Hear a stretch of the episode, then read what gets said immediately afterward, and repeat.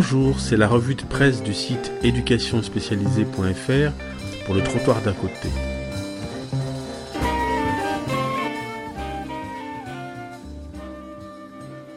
Dans cette émission, je veux revenir sur le mois de décembre 2016, mais plus largement sur un problème qui a marqué toute l'année.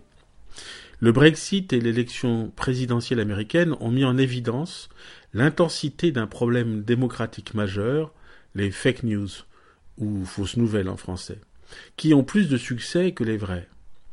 Dans les trois mois précédant l'élection américaine, les articles basés sur de fausses informations ont ainsi déclenché plus de réactions que ceux publiés par les 19 grands médias, selon une analyse de 20 postes ayant eu le plus de succès et réalisés par BuzzFeed.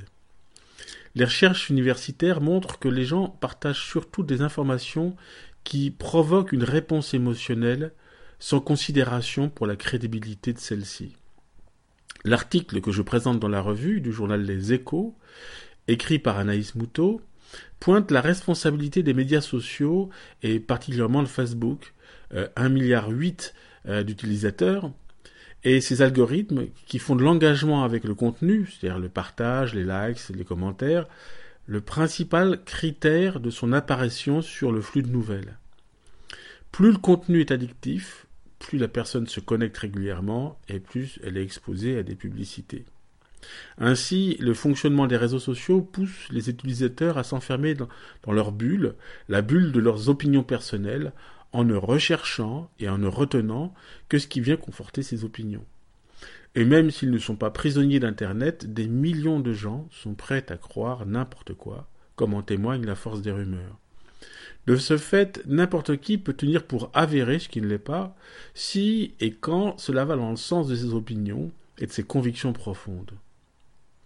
Ce mouvement est-il irrésistible? Le souci de la vérité est-il en train de s'estomper de façon irrémédiable? La post-vérité représenterait-elle l'horizon indépassable de la vie publique? Un enjeu essentiel devient donc le développement d'un esprit critique quant aux sources des informations et aussi dans la lutte contre l'industrie des fausses nouvelles. Anaïs Muto cite euh, Giovanni Luca Ciampaglia, chercheur spécialiste de cette question à l'université de l'Indiana, et qui dit que l'entreprise Facebook devrait s'inspirer de la réussite de Wikipédia et du crowdsourcing qui permet d'éliminer les distorsions et les mensonges évidents en quelques minutes. Ce travail de repérage pourrait aboutir à des avertissements sur la fiabilité d'une page ou d'un article.